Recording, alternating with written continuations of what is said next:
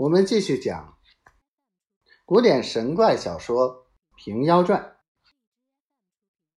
员外看了勇儿身首异处，心中又好苦，又好闷，又好慌，便把刀丢在一边，托那尸首僻静处盖了，出那柴房门，把锁来锁了，没精没彩的走出财帛铺里来坐里，心中思忖道：“罪过，我女儿错办许多家园家之，是来一时之间，我见他做作不好。”把他来坏了，也怪不得我。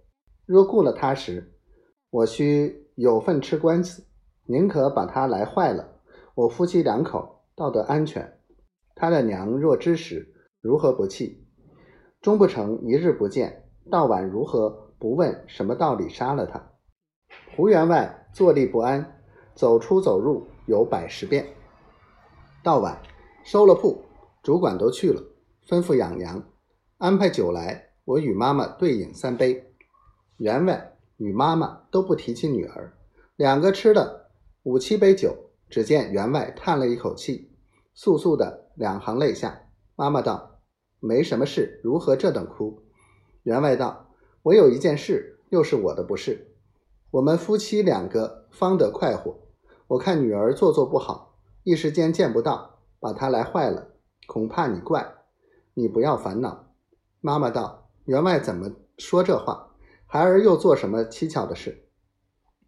员外把那永儿变人马之事从头至尾说了一遍。妈妈听得说，捶胸顿足，哭将起来，道：“你忘了三年前在不思求院里住时，忍饥受冻，不是我女儿如何有今日？你便下得手，把我孩儿来坏了。”员外道：“虽是我一时间焦躁。”却也是为着身家所系，万不得已。你休怨我，且看日常夫妻之面。妈妈道：“你杀了我女儿，我如何不烦恼？”妈妈又一道：“适才我见女儿好好的在房里，如何说是坏了？”乃问道：“你是几时杀的？”员外道：“是日间杀的。”妈妈道：“既是日间杀，我叫你看一个人。”妈妈入去不多时。胳膊、臂膊脱浆出来，员外仔细看时，吃了一惊，正是我女儿。日间我一刀剁了，如何却活在这里？哄得员外肚里慌张，想到终究被这作怪的妮子连累，不免略施小计，保我夫妻二人性命。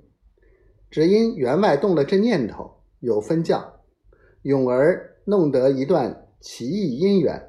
闹遍了开封一府，正是一味平安方是福，万般怪异总非祥。